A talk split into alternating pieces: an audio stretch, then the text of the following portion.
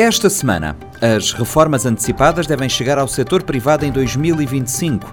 O ministro Elísio Freire anuncia os contornos da medida. Ouvimos as reações de sindicatos e patrões. Queremos é dar um passo importante para a reforma da segurança social. Tele 24, aplicativo da CISP que leva o 24 para o telemóvel. Utilizadores reconhecem vantagens, mas a adesão continua baixa. A opinião de quem usa e a análise de João Carlos Silva. Temos uma taxa de bancarização completamente acima da média.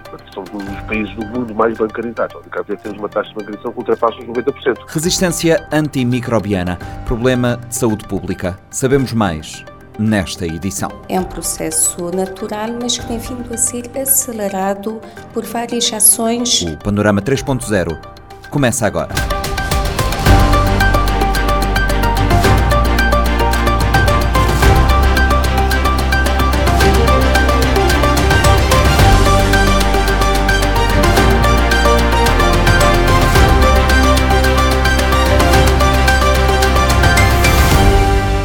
O regime de reforma antecipada no setor privado deve ficar pronto até final deste ano para entrar em vigor no próximo. Garantia deixada pelo Ministro de Estado, Família, Inclusão e Desenvolvimento Social, Fernando Elísio Freire. A novidade foi dada a conhecer esta semana pelo governante. A alteração legislativa vai ser feita no quadro da reforma global da segurança social e abrange todos os setores de atividade. Fernando Elísio Freire explica que a medida garante a sustentabilidade do sistema e abre a porta a que um conjunto de profissionais possam ter acesso à reforma antecipada. O nível de penalizações depende de cada situação. Entrevista de Fredson Rocha. Não, nós hum, queremos é dar um passo importante para a reforma da segurança social. A questão da reforma antecipada no setor privado é exatamente permitir que pessoas que trabalham possam requerer a antecipação da sua aposentação ou, ou, ou reforma uh, no setor privado que a legislação não previa. Portanto, todos aqueles que têm profissões específicas e que têm necessidade de uma, de uma reforma antes daquilo que a legislação prevê, uh, neste momento não podem porque não existe lei que permite tal. Portanto, com esta uh, medida, com esta alteração legislativa que vamos fazer no quadro da reforma global que estamos a fazer da segurança social, vai ser, eh, vai ser permitida esta opção. O que nos leva a fazer, eh, a fazer isso é exatamente para dar maior liberdade às pessoas de trabalharem até o momento que considerarem adequado e de terem capacidade de, de analisar a sua situação e ver se podem ou não ir para, para, para a reforma. E isso abre a porta para um conjunto de profissões poderem ter acesso à reforma antecipada. Uma razão especial? Há muitos setores, por exemplo, pessoas de muitos setores já pedirem reforma antecipada? Não, não é pessoas de muitos setores. Quer dizer, todos os setores querem reformar-se mais, todas as pessoas querem reformar-se o mais cedo possível, mas isso não é possível. E temos que ser claros, né? Uh, tem que haver alguma especificidade da pessoa em si, mas sabe também se pedir uma reforma antecipada terá naturalmente mecanismos de cálculos de reforma ou da pensão completamente diferenciado daquele que tem os anos todos da contribuição e trabalhou durante toda a vida de uma forma, de uma forma seguida. Portanto, é, é, é, é uma opção. Uma pessoa vai para a reforma por opção, antecipadamente, ou então fica até o final da sua vida ativa com as consequências de optar pela antecipação. Quem opta pela antecipação tem a consequência, naturalmente, da opção pela, pela antecipação. Portanto, isso estamos a ser o mais, o mais claro possível, dizendo claramente que quem optar por uma reforma antecipada a lei prevê determinados níveis de penalizações. Uh, a nível de critérios, isso vai ser de acordo com uh, a situação de cada pessoa? Como é que é? Não, é de acordo com a liberdade individual de cada um. Portanto, cada um pode escolher ir para a reforma de uma forma antecipada, mas depois tem as consequências da sua escolha. Por exemplo, eu posso querer trabalhar até 60 anos, sabendo que eu posso trabalhar até 65. Eu posso querer trabalhar até 60 anos e optar por pedir a minha aposentação, mas saberei que a minha pensão não será igual se aos 60 anos de, do que será aos 65. Portanto, haverá uma diferenciação que a própria legislação tratará de tratar. Portanto, tratará de acautelar para, para o. Portanto, é neste caminho que nós estamos e achamos que é a melhor solução para se resolver um conjunto de, de reivindicações de muitos que acham que eh, trabalham a uh, trabalham até uma certa idade, uma idade avançada, quando podiam fazer a, reforma mais cedo, mas sabendo que, ao optarem pela reforma, têm uma penalização para isso. Que setores, em princípio, serão abrangidos? Porque temos uh, várias questões, não é? Dos marítimos, que esteve aqui em voga também. Sim, mas eu considero que esta, esta opção abre possibilidade de reforma antecipada em quase todos os setores. Uh, cabe a cada um definir se quer ou não. Uh, portanto, os marítimos podem enquadrar-se exatamente dentro desse, dentro desse quadro, porque é, é uma reivindicação que têm, acham que deve reformar-se mais cedo. Nós consideramos que uh, a legislação deve permitir dar essa opção às pessoas para terem liberdade de optar e, e assumirem as consequências da sua escolha. Portanto, isso é a liberdade de escolha. Quem acha que deve reformar, reforma. Quem, não acha, quem acha que não, não. Contribui até a sua vida, até o final da sua vida ativa e terá a reforma completa. Quem não contribuir até o final da sua vida ativa terá as consequências e as penalizações da não contribuição até o final da sua vida ativa. Portanto, não é uma medida específica para profissões, digamos, que acarretam maior risco para pessoas de, já de uma certa idade. Abre as portas para essas profissões que acarretam maior risco. Portanto, e terá uma legislação adequada que lhes permitirá ir para a reforma uh, no momento em que considerarem melhor e terá uma legislação própria. Portanto, o que nós estamos a fazer é assim, é, a partir de agora, permitirmos que haja reforma antecipada no setor privado. E depois iremos legislar, de acordo com a realidade de cada setor, uh, essa mesma reforma antecipada. E o que é uma premissa comum a, todas as, a todos os setores é que a reforma antecipada é uma opção e essa opção terá consequências. E a consequência é uma penalização no, no valor da pensão. É uma medida que interessa a todos? Eu considero que quando se tem liberdade, opção para, para optar, é, opção para, para decidir é, é, é favorece a todos o profissional, as empresas e o sistema de, de previdência social? Defende, mantém, mantém a justiça e a igualdade do sistema de previdência social, garante a sustentabilidade do sistema de previdência social e dá ao trabalhador, ao profissional, liberdade de optar quando é que quer reformar-se. Portanto, isso não há algo mais justo do que isso. Eu, se eu quiser reformar aos 50 anos, posso reformar, desde que eu tenha os níveis de contribuição, que os mínimos de contribuição que ele exige. Mas sei que ao optar por formar-me aos 50 anos, terei uma pensão. Ao optar por formar-me aos 60, terei outra pensão. Ao optar por formar-me aos 65, terei um outro valor da pensão. Tudo depende dos anos de contribuição que eu tiver e do, da idade que eu tiver. Portanto, isto é uma consequência lógica e normal e natural da, da legislação. Qual é a relação que o governo faz entre esta medida que está a adotar e uh, o desemprego jovem? De alguma forma isso pode aumentar uh, o emprego na camada juvenil? Eu acredito que não é uma, não é uma medida que esteja alinhada. Mas de uma forma indireta isso pode não, acontecer? Pode, pode, pode influenciar que haja mais pessoas a pedirem reforma por terem essa opção e abrir o mecanismo e o, e o, e o mercado a novas contratações. Mas a medida é exatamente, vai mais no sentido de dar às pessoas a, a oportunidade e a liberdade de terminarem ou não com a sua vida ativa na sociedade. Portanto, é isso que é o, o escopo e o foco central. Agora terá como uma consequência, uma consequência subsidiária a questão da abertura para novas contratações de jovens. E quando é que teremos esta medida legislativa já? Vamos estar a iniciar o processo. É uma, como eu disse, é uma medida que está dentro da reforma global que estamos a fazer da segurança social, onde inclui, para além da antecipação da idade da reforma no setor privado, incluímos também a questão do abono de família, incluímos também a questão de criação de uma nova prestação, que será uma prestação para ajudar as famílias com o encargo no, no início de cada ano escolar, onde vamos também incluir a igualdade de género no acesso à pensão de reforma, onde vamos, onde vamos ver ou incluir a questão dos cabo-verdianos que trabalham fora do país, que querem contribuir dentro do nosso sistema de segurança eh, social. Portanto, temos um conjunto de matérias que estarão dentro deste quadro global da reforma de segurança social que iremos fazer. Eu acredito que até o final do ano teremos todo o processo pronto para entrar em vigor no próximo ano. A reforma antecipada é um mecanismo usado em vários eh, países do mundo. Em Cabo Verde, a legislação a ser aprovada deve prever regimes de reforma antecipada com diferentes condições e penalizações.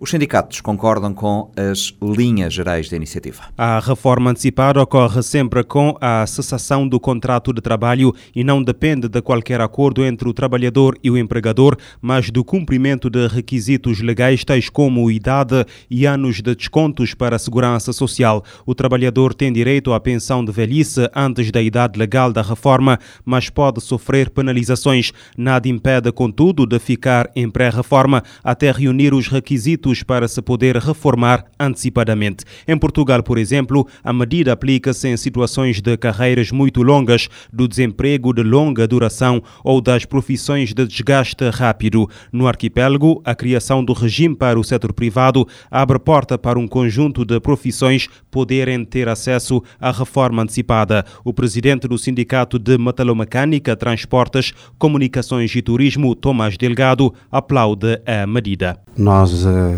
não somos contra, até apoiamos, porque temos defendido que deveria haver um figurino da reforma antecipada aqui no país. A reforma antecipada é uma opção, eu vou optar para fazer a minha reforma antecipada, que eu faço as minhas contas, já fiz, por exemplo, 30, 40 anos de desconto, eu sei que eu vou ter uma reforma X, e se dá-me para viver, eu não quero continuar a trabalhar mais. Isso é uma opção. Entretanto, o líder do Cimateca contesta a proposta do governo de querer responder às reivindicações dos marítimos relativamente à redução da idade de reforma com o mecanismo de reforma antecipada. Tomás Delgado reafirma a posição dos profissionais do mar que há 30 anos reivindicam a redução da idade da reforma dos 65 para 60 anos. O sindicalista explica que a medida legislativa que o executivo quer adotar não tem nada a ver com as exigências da classe. Duas coisas completamente diferentes se o governo, de facto, tem vontade política e reconhece que os marítimos, dada a natureza do trabalho que eles prestam, as condições em que eles trabalham e a importância do trabalho prestam ao país e que a sociedade já deu sinais claros que os marítimos devem merecer um tratamento especial quanto à idade de reforma, se o governo quiser fazer, falo amanhã. Porque temos uma lei, que é o Decreto 5-2004, que estabelece a idade que as pessoas devem reformar. É só alterar. A questão é só alterar essa lei a dizer os trabalhadores dependentes ou do Sistema de Segurança Social reforma aos 65 anos de idade, com exceção dos marítimos que reformam aos 60, por exemplo. Ou uma outra terminologia quiser, que, que entenderem fazer, os juristas saberão melhor do que eu fazer o enquadramento disto. O que é que estamos a dizer? E, e, e durante o debate, a Ministra da Administração Pública e o próprio Ministro Fernando Elise defendeu a ideia que não é possível fazer fora do quadro legal, nós também não estamos a pedir para fazer a reforma, eh, a redução da idade da reforma dos marítimos fora do quadro legal. O quadro legal cria-se e há uma legislação que pode ser alterada, que o governo altera legislações, o governo legisla e o governo propõe a Assembleia para legislar. E veja que há outras classes profissionais aqui no país que reformam antes da idade estabelecida e sem nenhuma penalização. A Associação Sindical dos Jornalistas de Cabo Verde também vê com bons olhos a decisão governamental de criar um regime para reforma antecipada para trabalhadores do setor privado. O presidente da JOC, Jeremias Furtado, espera que a medida abra portas à redução da idade de reforma. Na verdade, a JOC há vários anos tem vindo a, a, a pedir que se veja esta questão de reforma uh, dos jornalistas. Uh, nos nossos discursos abordamos sempre a questão da diminuição da idade de reforma. É claro que entendemos que antes deverá haver um programa em que os jornalistas que já tenham mais de 55 anos e que já tenham mais de 30 anos de serviço possam adquirir uh, e conseguir uh, as suas reformas, a sua reforma, né?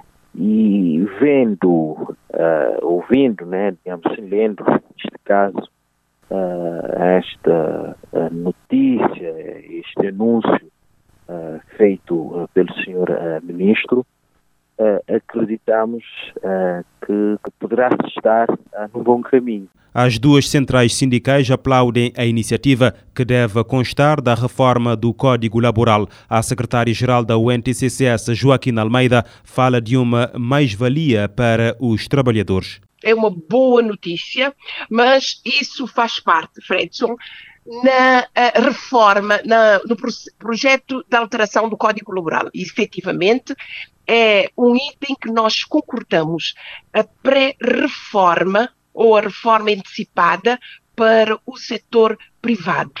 É claro que, de acordo, as empresas em condições, negociando com os trabalhadores, é uma mais-valia para os trabalhadores que querem antecipadamente entrarem uh, para esse regime. Isso é bem-vindo. Penso que todos os trabalhadores aplaudem essa ideia. Essa é a parte boa que existe no Código Laboral.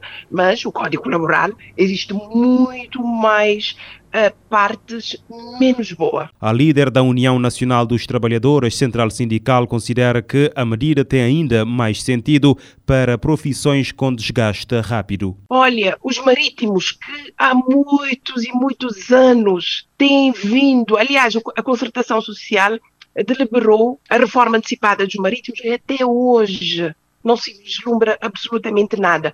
Uh, o pessoal de bordo que trabalha em turnos uh, noturnos, o pessoal do aeroporto, só para ver, são profissões que há um desgaste, os médicos que também fazem turnos à noite, e de entre outras profissões que, havendo essa possibilidade de reforma antecipada, é bem-vinda essa proposta. Por isso, eh, nesse ponto, nós concordamos com essa proposta apenas da alteração do Código Laboral, porque existem profissões, como, uh, profissões, como eu já fiz referência, que uh, os trabalhadores têm desgastes, muitos desgastes, e daí que é bem-vindo, havendo acordo com a entidade patronal, o, o trabalhador pode ir para casa antes de de, da idade da reforma. O presidente da Confederação Cabo-Verdiana dos Sindicatos Livres, José Manuel Vaz, acredita que esta é uma forma de acabar com a discriminação que existe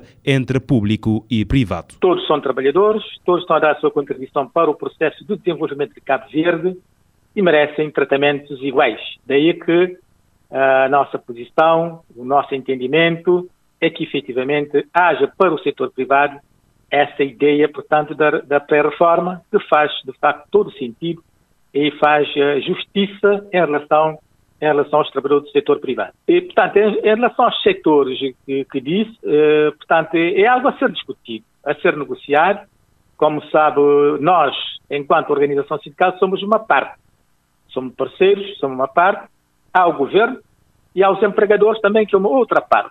Daí a nossa total disponibilidade, a nossa abertura para dialogarmos com os, uh, os empregadores dos setores que albergam esses trabalhadores de categorias específicas que também almejam uh, uh, pré-reforma, de maneira que nós estamos totalmente abertos e disponíveis e é, é fundamental desenvolver e negociações para encontrar soluções para os trabalhadores dos outros setores que, de facto, têm desgastes físicos permanentes e que exigem, de facto, um tratamento também específico. O patronato também está de acordo com o mecanismo de reforma antecipada, mas deixa algumas ressalvas. O presidente da Câmara de Comércio e Serviços de Sotavento diz que a organização está a analisar os contornos das mudanças anunciadas. Marcos Rodrigues aponta a garantia da sustentabilidade do sistema de segurança social como pré-requisito fundamental. É preciso, antes de mais, fazer a, a segurança social fazer o seu papel, que é fazer uma,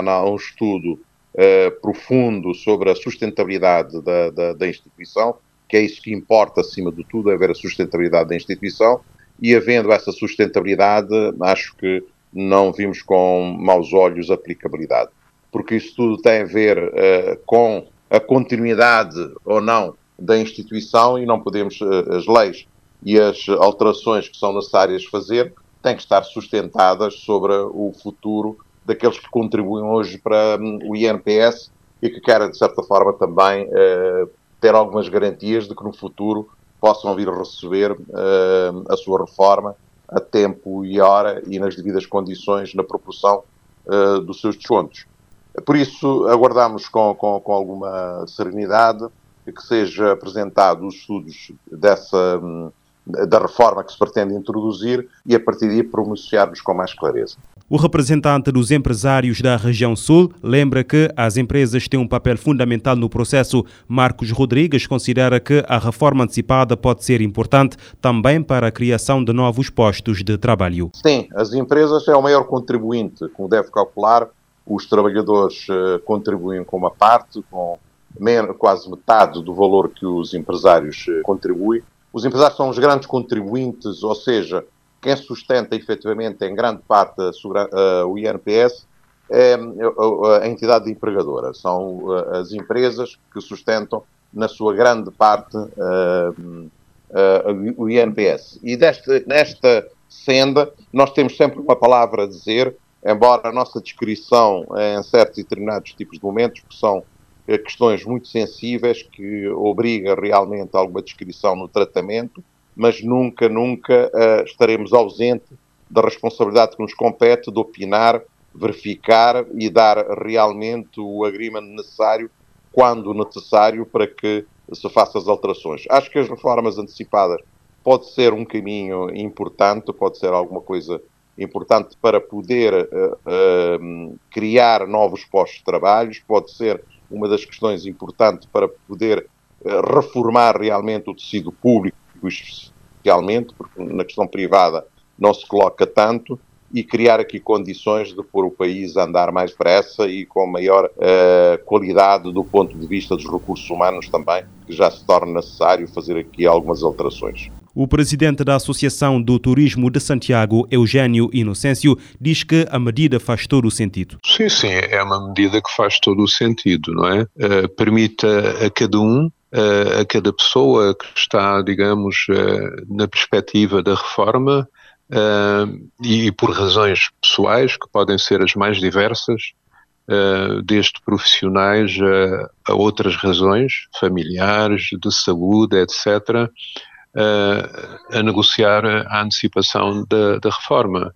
Essa é uma é uma possibilidade que, que existe noutros países e que tem funcionado e, e, em Cabo Verde acredito que vai funcionar e vai permitir uh, a muitas pessoas uh, darem resposta a situações uh, que têm e que não podem esperar pela, pelo cumprimento cumprimento da, estrito do, do tempo de reforma. Eugênio Inocêncio lembra que a reforma antecipada propõe um acordo com a empresa ou instituição onde a pessoa trabalha. O líder associativo considera que o regime pode, em muitos casos, contribuir para que a entidade patronal tenha solução para algumas questões. Digamos que este, este, esta uh, nova disposição legal introduz flexibilidade no sistema, não é?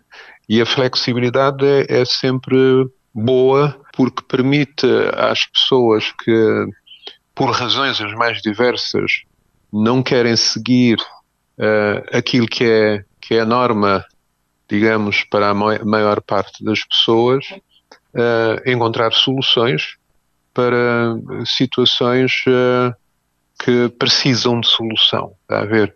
Isto é, flexibilidade significa abertura para, para soluções uh, adequadas caso a caso. E isso é, é sempre muito importante uh, em qualquer sistema, nomeadamente também no sistema das reformas.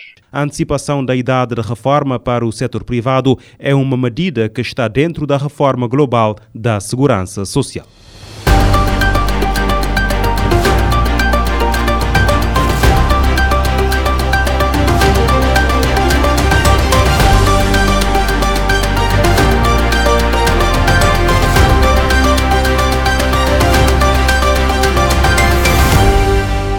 Comodidade e inovação, duas ideias que combinam com a aplicação Tele24 desenvolvida pela CISP.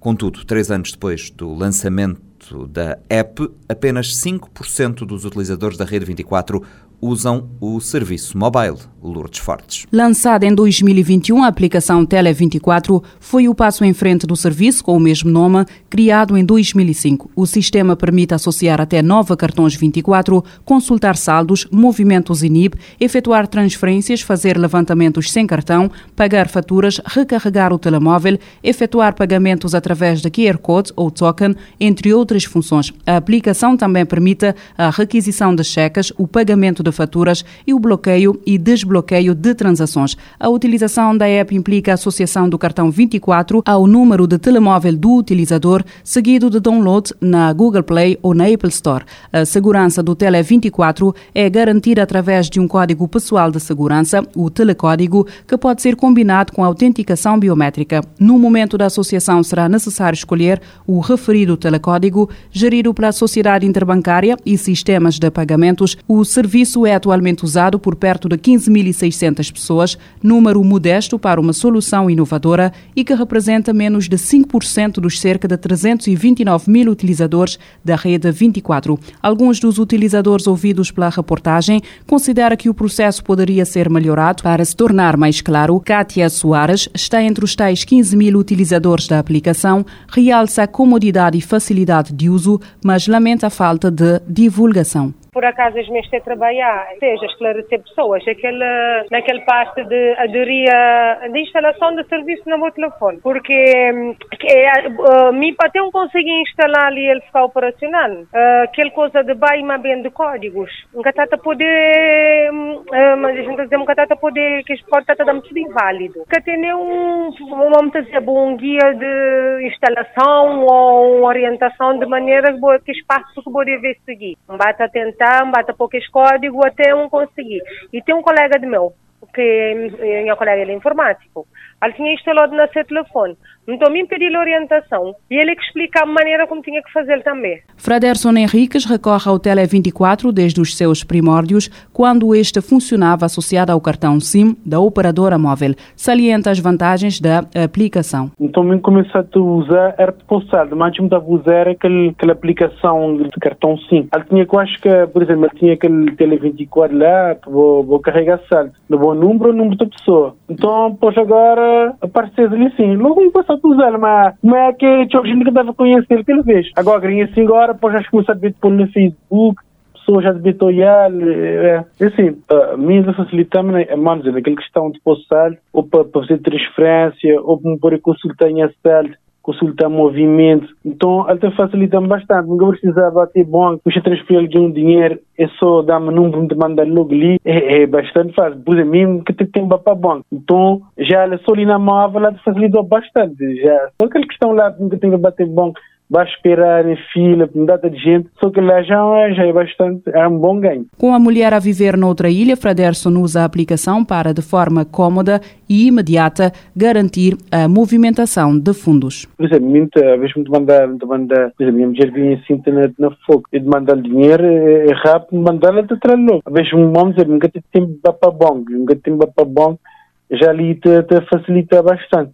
E ah, e hoje em dia também vou conseguir ter, tirar dinheiro na, na, na, na, na caixa multibanco, sim vou ter o cartão. Se vou ter o cartão, vou conseguir, vou conseguir tirar dinheiro. Vou poder esquecer, vou, caso vou esquecer o cartão na casa, vou estar longe, vou mexer bem para casa, chego o cartão, vou, através daquela aplicação, vou conseguir traga dinheiro, tirar dinheiro na, na caixa multibanco. A experiência da Ricénio Lima é semelhante, aderiu há um ano e a forma como realiza operações financeiras mudou completamente mais ou menos um ano, estava a fazer campanha de, de adesão, uh, foi abordado na rua e aquela, me optar para fazer aquela, aquela adesão e desde então a minha vida em termos de, de, de sistemas de pagamento de, e de bancos muda por completo.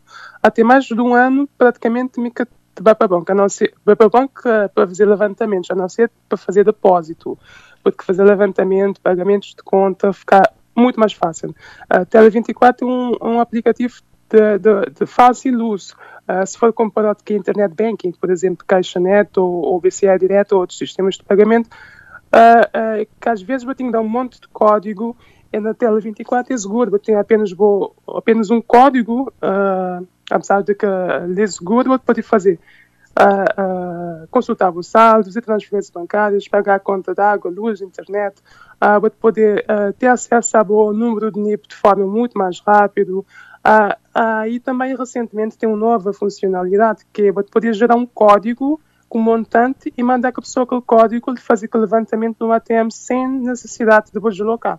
Ou seja, tem sido esse tem sido uma das principais vantagens. Ricénio Lima explica que iniciou a mãe em todos os tipos de tecnologia existentes e a aplicação tem sido uma mais-valia. Eh, e a mãe é, está a pensar muito é, é muito tecnológica, apesar de ter 60 anos e, e, de recentemente ele introduziu a tecnologia, Uh, e esse tem sido um, um mais-valia. Uh, uh, também a Tele24 através de mim, e vários outros membros da minha família aderi, e me tem, me tem possível, me tem conseguido enviar, enviar, eh, fazer transferência, enviar códigos de levantamento, e tem sido uma mais-valia. Uh, apesar que ainda, ainda, ainda que aconteceu a mim em relação a constrangimentos no pagamento, tudo tem decorrido normalmente, mas já tive casos de pessoas que fazem um pagamento uh, na tela 24 Uh, e que aquele pagamento que, que foi descarregado, por exemplo, na letra e que a pessoa teve constrangimentos de, de, ter estado no banco, de ter estado bancário para provar que fazer pagamento.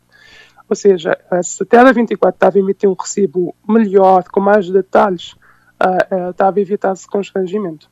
Mas isso, não, isso ainda traz essa vantagem que, que a Tele 24 tem trazido cada vez mais, no sentido de sentir que cada vez se introduzindo novas, no, novas funcionalidades, novas, novas coisas na aplicação. Na mesma linha, Joelson Fortes afirma que com a adesão à aplicação do Tele24, quase que não frequenta espaços físicos bancários. Uh, mim praticamente, uh, ultimamente já me quero frequentar uh, espaços físicos, bancos, né? É só o necessário. Tudo o que eu estou fazendo, estou fazendo só através de, de ganha, ganha telemóvel, então ganhar em termos de tempo e outras, outras coisas. Uh, essa questão da preocupação de dados, e você sentir seguro em relação à utilização desse Tele24?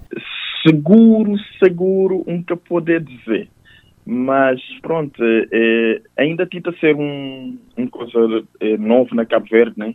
Mas pronto, não tem que bater acostumar às novas tecnologias. Uh, mim particularmente não me dizer, nunca te senti totalmente seguro, mas não tenho que não te bater aderir e provo não tem não tem um certo receio, um tabu em relação a, a, ao digital. Isso é derivado, pronto, modo que dizer aquela questão da literacia, né?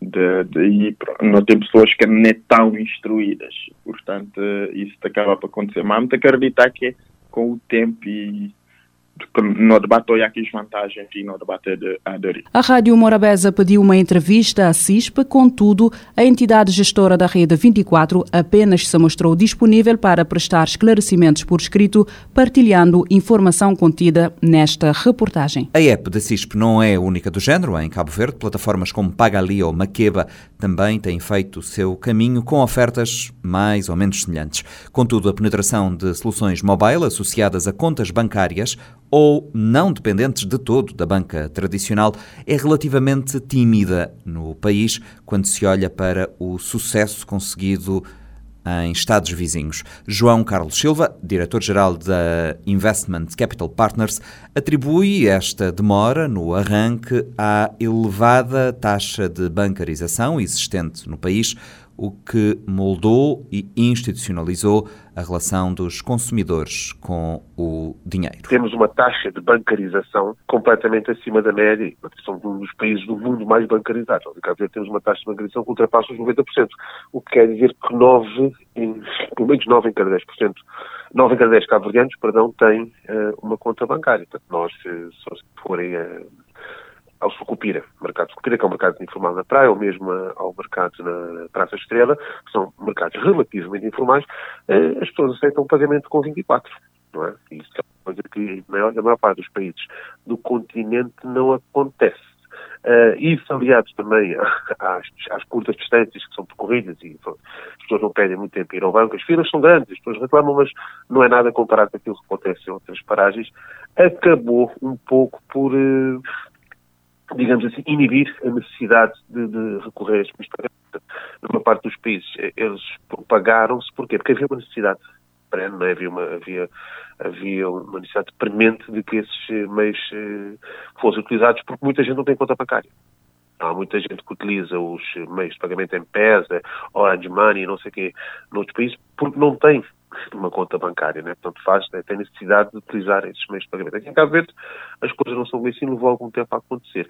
Porém, nós temos uma diáspora muito grande e que continua a subsidiar fortemente a nossa economia. Portanto, é natural que com o tempo passássemos a ter necessidade de ter outras formas de envio, portanto, remessa e recepção de dinheiro e mesmo pagamentos a nível local. Hoje, hoje em dia em Cabo Verde, através do Tele24, passa publicidade, através do Pagali, através de, de, de outros meios de, de, pagamento, eh, é possível fazer esses pagamentos eh, digitais. Hoje a maior parte das empresas que vendem online aceitam pagamentos com cartões de débito e de crédito diretamente, que são formas também de pagamento digital, de modo que eu acho que as coisas têm evoluído de forma paulatina e positiva, e eu acredito que a tendência é que a evolução nos próximos anos venha a ser muito mais rápida e nós muito rapidamente temos uma taxa de penetração, digamos assim, dos meios de pagamento digitais muito grandes, eh, muito grande uh, dentro da economia de Cabo Verde. Eh, podemos associar esta transição ou então esta implementação dos pagamentos digitais com uma possível mudança geracional?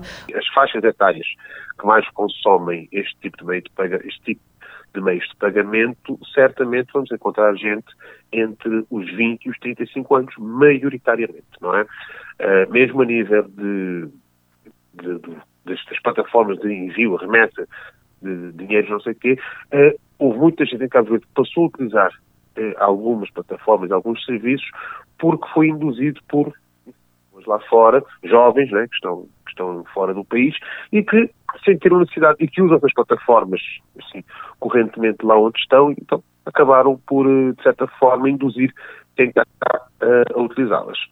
Depois, por outro lado, também há uma série de novos uh, desenvolvimentos a nível tecnológico e digital em Cabo Verde, maioritariamente disputados pelos jovens, uh, que, enfim, têm uma receptividade e uma abertura muito maiores para, eh, enfim, esse tipo de novidade do que as gerações eh, mais antigas, não é? Portanto, eu, a minha filha é muito mais propensa a qualquer inovação tecnológica do que propriamente eh, do, do que eu sou.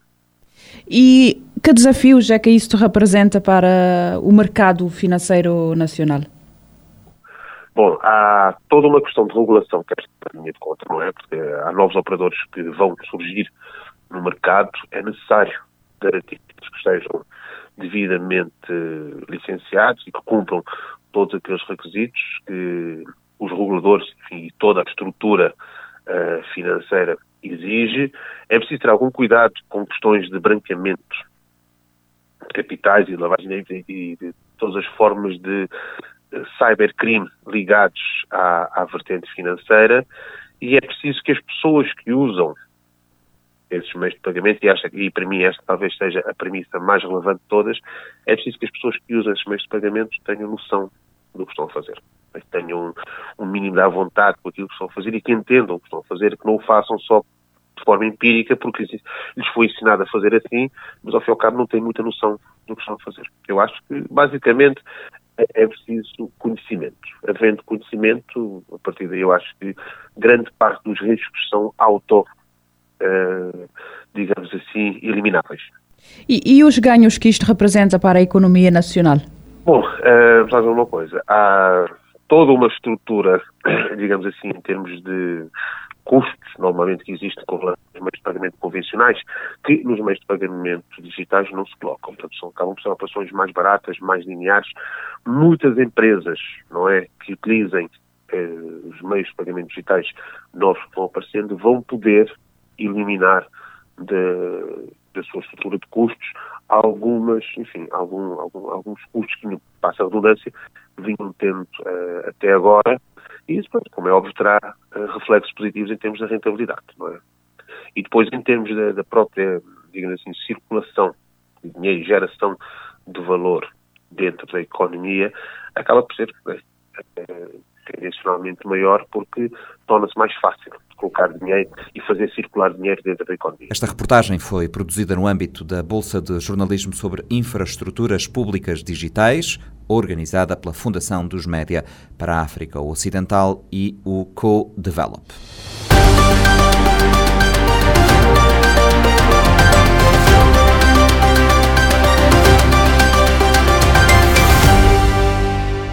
Cabo Verde precisa implementar um Sistema Nacional de Vigilância de Resistência Antimicrobiana com foco na abordagem Uma Só Saúde. O objetivo é prevenir e responder a um problema global de saúde pública causado pelo uso inadequado de antibióticos em humanos e animais. É pelo menos essa a posição do Instituto Nacional de Saúde Pública. De acordo com a Organização Mundial de Saúde, a resistência antimicrobiana ocorre quando bactérias, vírus, fungos e parasitas se modificam ao longo do tempo e deixam de responder aos medicamentos. Como consequência, as infecções tornam-se mais difíceis de tratar, aumentando o risco de propagação de doenças, incluindo doenças graves que podem levar à morte. Flávia Semedo, ponto focal do escritório da Organização Mundial da Saúde para a área das emergências e para a resistência aos antimicrobianos, fala da dimensão do problema. Fredson Rocha. De facto, a resistência aos antimicrobianos é um processo natural de proteção, digamos assim, dos micro-organismos aos, uh, aos antibióticos, antivíricos e outros antimicrobianos. Entretanto, é um processo natural, mas que tem vindo a ser acelerado por várias ações Uh, quer da parte da saúde humana, nomeadamente o uso inadequado dos antimicrobianos, quer da parte da saúde animal também, o uso inadequado no tratamento das infecções nos animais, nas profilaxias de infecções, na produção animal e também temos a questão do ambiente que principalmente a eliminação uh, indevida, digamos assim, dos antimicrobianos no meio ambiente, que depois vai contaminar as águas residuais, vai contaminar o solo e depois uh, prejudicar todo o nosso ecossistema. Portanto, esses fatores fazem com que esse processo natural seja acelerado. E sendo acelerado neste momento, não temos respostas para, eh, digamos assim, responder a esse crescimento acelerado dos antimicrobianos. Não temos, eh, são poucos antibióticos, por exemplo, que estão na fase de, de investigação e que podem uh, tratar algumas infecções. Depois, uh, sempre nessas situações de infecções por micro-organismos resistentes, são mais graves, as pessoas vão ficar mais tempo no hospital.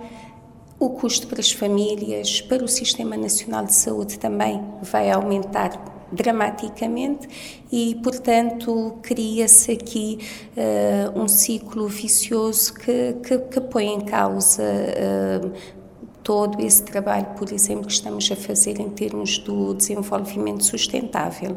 Isso pode aumentar o, o número de óbitos, por exemplo, por infecções? Certamente, e, por exemplo, focando mais na saúde humana, é a grande preocupação, não é?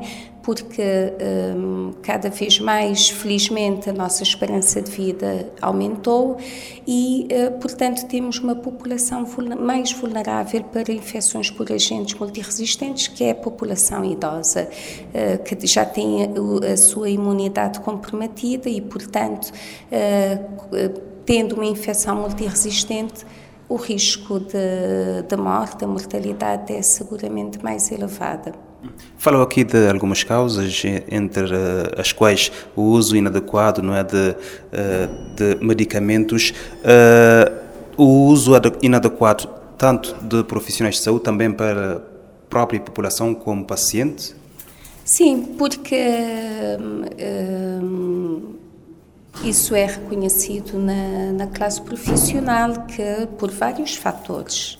Eh, porque nós, para fazermos um diagnóstico certo, temos de ter alguns recursos, a parte do laboratório tem de ter capacidade para fazer esse diagnóstico uh, do agente que está em causa para o tratamento ser dirigido. E às vezes já há lacunas, digamos assim, nesses recursos.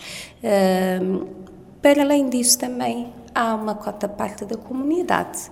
Nós sabemos que uh, há venda de antibióticos em mercados ilícitos, Nós sabemos que uh, a automedicação é um dos fatores. Uh, sabemos também que uh, as pessoas algumas vezes não cumprem toda a prescrição como é feita, por exemplo, depois não completam o tratamento, os antibióticos ficam em casa e depois são desperdiçados, uh, como são desperdiçados os resíduos uh, normais, por exemplo, nos sanitários, e são fatores que, que, contribuem para esta problemática. A parte da, da população é extremamente importante. Uh, os uh, antimicrobianos têm uh, indicação muito específica e, obviamente, não podem uh, ser uh, tomados de forma sem, sem prescrição por um profissional de saúde. Essa questão de, dos pacientes, por exemplo, a população não terminar um tratamento a nível de por exemplo, eh, uma pessoa tem que tomar eh, medicamentos durante X dias e eh, chega na metade dos dias, acha que já está bem e abandona. Isso acontece muito e tem sido um alerta sempre dos médicos, não é? Como é que isso pode agravar a resistência antimicrobiana, explicar de forma mais simples para as pessoas que estão lá em casa e também da importância de terminar sempre o tratamento quando é pedido pelo médico. Sim, as pessoas tendem a entender que um, nesta, quando estão doentes, há uma relação com o médico, o médico prescreve, mas é ele o paciente que depois vai gerir o seu tratamento. Então é muito importante perceber porque é que está a fazer o tratamento, qual é a duração do tratamento e que não cumprindo o tratamento tem consequências imediatas, por exemplo, interrompendo o tratamento pode ter uma recaída e ter necessidade novamente de voltar a fazer uh, os medicamentos. E depois esta problemática que uh, isto vai fazer com que tenhamos cada vez mais bactérias, vírus mais fortes e que neste momento não temos, eh, digamos assim, medicamentos no mercado para uh, fazer face a, a, bactérias ou a vírus uh, multiresistentes. Como é que estamos em Cabo Verde neste momento a nível dessa problemática? Como eu disse, é uma problemática global, mesmo porque não é um problema que vai acontecer só num sítio. Nós temos de pensar em Cabo Verde nós temos a população residente e temos pessoas que vêm de fora e que também trazem os seus, seus problemas de saúde, não é? Uh, temos alguns estudos que mostram já que algumas, uh, alguns micro-organismos já têm um nível de resistência que nos deve preocupar. É preciso mais estudos, por exemplo, na parte do ambiente, na parte também da saúde animal, para completarmos, digamos assim, esse, essa visão, esse panorama da situação em Cabo Verde. O Ministério da Saúde está a fazer um trabalho importante que é, eh, deve ser salientado, eh, nomeadamente elaborou o Plano de Ação para a Resistência Antimicrobiana, está a trabalhar na questão da vigilância da resistência antimicrobiana, Portanto, eh, são iniciativas que nos vão permitir ter dados fidedignos para tomarmos as medidas assertivas eh, para, a resistência antimicrobiana. Este plano uh, precisa ser atualizado, não é? Como fizeram aqui a referência. Sim, sim, precisa atualizado. A sua vigência foi até, se não me estou em erro, até 2022. O contexto agora é diferente. A pandemia da Covid-19 também foi um dos fatores, digamos assim, que uh, fez com que ficássemos mais alertados em relação à resistência antimicrobiana. Há um conjunto de coisas que aconteceram e que devem ser aproveitadas na atualização desse plano. Do ponto de vista laboratorial, como é que estamos? É preciso ter, termos um laboratório específico para essa questão? É preciso uh, reforçar os laboratórios uh, através da capacitação, uh, que, que, é contínua. Nós temos técnicos especialistas na área eh, de laboratório, agora é preciso reforçar através de ações de capacitação e mesmo em termos de infraestruturas para, para se fazer atempadamente uh, o diagnóstico laboratorial e ver qual é o antibiótico que o médico deve prescrever. Uh, já vimos que a resistência antimicrobiana é uma ameaça global. Como é que se pode prevenir? Da parte dos uh, profissionais, quer da saúde humana, animal e ambiental, tem a ver, principalmente da parte da saúde humana e animal, é o uso adequado usar os antibióticos e os antivíricos, os antiparasitários nas situações específicas onde de facto eh, devem ser utilizadas de acordo com os protocolos nacionais. A aplicação das medidas de higiene e de prevenção e controle de infecção é fundamental. Nós vimos na Covid a recomendação das máscaras, das luvas, portanto, são eh, são medidas que devem continuar, ok? Não da forma como foi na Covid-19, mas dependendo da situação, devem ser adotadas as medidas de higiene, de controle ambiental para, para evitar que a infecção passe de uma pessoa para, para o outro. E o mesmo também na questão da saúde animal. São, da parte dos técnicos, ressalto esses aspectos, da parte da comunidade é sempre que é prescrito um, um medicamento para tratar infecção, conversar com o médico, perceber bem qual é a duração, uh, todo, tudo o que é que deve ser feito e cumprir. E, obviamente, não comprar esse tipo de medicamento no mercado ilícito. O que é que Cabo Verde precisa uh, neste momento para ter um sistema forte de, para combater a resistência antimicrobiana? O pilar é a vigilância, não é? Vigilância da resistência antimicrobiana. Temos de ter dados e é nesse sentido que a parte laboratorial é, é importante. Falar da parte laboratorial numa perspectiva One Health, como aqui já foi dito, o que é que se passa na saúde humana, o que é que se passa na saúde animal, termos um sistema integrado de informação que nos permita, de facto, ver o que é que o que é que se passa. Porque o problema, até um, em relação à dimensão global, pode não ser tão grave como o que está a acontecer, a acontecer lá fora. Mas sabemos que o que está a acontecer lá fora vai chegar, então uh, prevenir é sempre a melhor forma de combater. Na rádio, em FM online, também nas plataformas de podcast, este foi o Panorama 3.0, o programa de grande informação da Rádio Morabeza. Comigo estiveram Fredson Rocha e Lourdes Fortes. Eu sou o Nuno Andrade Ferreira. Até à próxima.